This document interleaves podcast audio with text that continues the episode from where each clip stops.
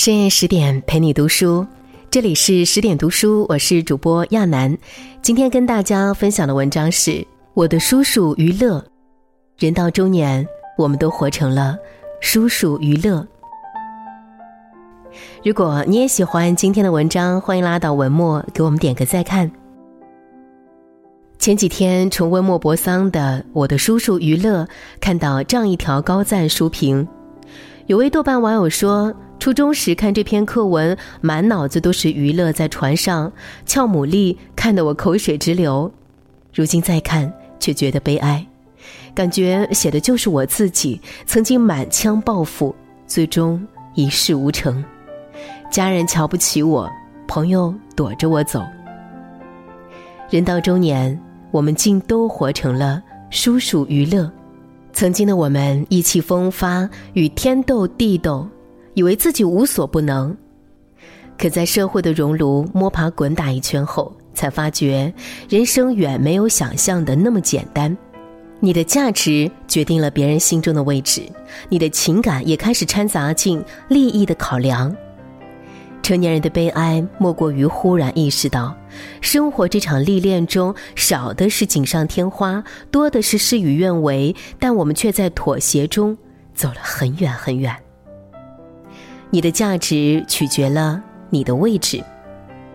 于勒曾是菲利普家族的败家子，年轻时他挥霍无度，败尽家财后，又在一夜之间消失的无影无踪。那时他是花花公子、浪荡子弟，被嘲讽为孬种，像只过街老鼠，人人喊打。然而几年后。当他经商成功的消息传来，娱乐又摇身一变，被赞为家族里的顶梁柱、救世主。曾经诅咒他去死的哥哥菲利普先生，一改前态的说：“娱乐可是这世界上最正派的好人。”连莫泊桑都不无讽刺的写道：“那样毫无价值的娱乐，居然一下子变成了一个伟人。”夸张好笑的情节之下，我只觉得悲凉。一个人到底是谁，竟然仅仅取决于他能给别人创造什么价值。当你误入歧途，一事无成，你就是可耻的罪人；当你有所成就，光耀门楣，你又成了风光的功臣。接触的人越多，越能看清人际交往的本质，就是价值利用、资源互换。正如卡耐基在《人性的弱点》里说的。人与人之间的交往是以互惠为原则，尤其是中年以后，你对别人有用，别人才对你另眼相待。你能创造价值，才能赢得一席之地。每个中年人都背着一群人的希望。菲利普一家一直过着捉襟见肘的生活，六口人挤在狭小逼仄的屋子里，吃的是打折商品，穿的是破旧衣服。他们从不参加聚餐，以免回请，也很少出门，怕丢人现眼。但令人意外的是，每个星期天，这家人都会盛装出行，去海边的港口转一圈儿。那天，菲利普先生会戴上丝光高帽，太太和孩子们也会精心装扮。他们挺直脊背，面露微笑，步伐坚定，仿佛正要接见什么大人物。然而。除了海风吹翻了他们的外套，露出里面脏兮兮的衣服外，什么都没有发生。在众人质疑与戏谑的目光中，菲利普先生情绪高昂地指着来往船只，大声地说：“如果娱乐坐船回来，那将是多么令人兴奋的大喜事啊！”原来，自从得知娱乐赚了大钱后，菲利普先生就把全家的希望寄托在他身上。于是乎，娱乐肩负起了这家人摆脱贫困、一夜暴富的全部梦想。生活中不知多少人像娱乐这样，是所有人的主心骨。在一个家里，总要有一个人挑起生活的重担，承担起全家人的希望。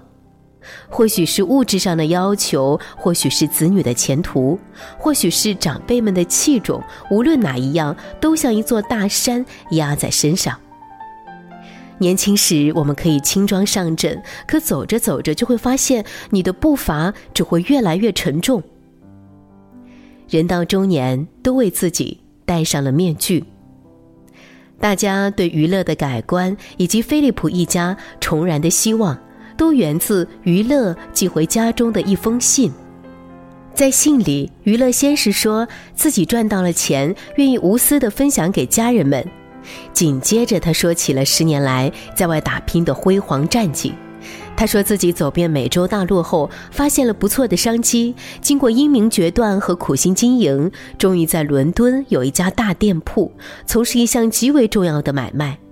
除此之外，娱乐说自己的生活好得很，身体不错，还即将动身去南美洲旅游。更令人激动的是，信里透露他很快又会赚一大笔钱，不久后就会衣锦还乡。然而，事实上。这一切都是假的，娱乐一直过着颠沛流离的生活，这也就不难解释为什么十几年来，菲利普一家除了这封信，连娱乐的影子都没见着。这世上太多人喜欢把自己伪装起来，说大话扮体面，好让别人高看一眼。他们不甘于落寞，放不下面子，又极度渴望成功，但却真的没有本事做出一番事业。不上不下的卡在了成败之间，唯有给自己画一张华丽又虚假的面具，套在脸上扮演成功。或许是性格如此，或许是被逼无奈，可混迹于茫茫人海，假的真不了，面具总有掉下来的一天。有钱被人捧上天，没钱被人踩脚下。信寄回来不久。娱乐就被菲利普一家夸上了天。菲利普太太人前人后的说：“娱乐是我见过最能干的人。”菲利普先生更是打着娱乐的招牌，扬言他们即将买下一座风景秀美的别墅。仰慕娱乐的人越来越多，有个小官员甚至通过与菲利普家二小姐结婚，以其结识娱乐。可就在娱乐被捧上天时，小说最具讽刺性的一幕出现了。这天，为了庆祝二女儿结婚，一家人坐船去泽西岛度假。当他们兴致勃勃地打算买几个牡蛎吃的时候，菲利普先生仿佛认出了撬牡蛎的老水手就是娱乐。他不敢相信自己的眼睛，又向船长确认。等确认无误后，菲利普先生顿时情绪失控，他愤怒地吼着：“大祸临头了！这个该死的娱乐！”小儿子约瑟见叔叔娱乐落魄至此，于心不忍，给了他十个铜板，却不想被菲利普太太劈头盖脸的骂道：“你疯了！拿钱给那个混蛋，他可是个叫花子！”他们匆匆下船，像躲瘟神一样避开娱乐。回城的时候，就算绕远路，也不坐这艘船。正所谓，穷在闹市无人问，富在深山有远亲。不必感慨人情如纸薄，这世上总有人翻脸比翻书快。你一无是处，即使是最亲的人，也会看不起你；你人前显贵，哪怕素不相识，也会敬仰万分。人到中年，有钱没钱，过的是两种人生。成年人的世界，谁不是一边妥协一边坚持？船上的娱乐和十年前相比，简直判若两人。如今的他，只是甲板上一个可怜的商贩，每天穿着破烂。每天穿着破衣烂衫，用粗糙的双手撬开牡蛎，再颤巍巍地递给那些尊贵的客人。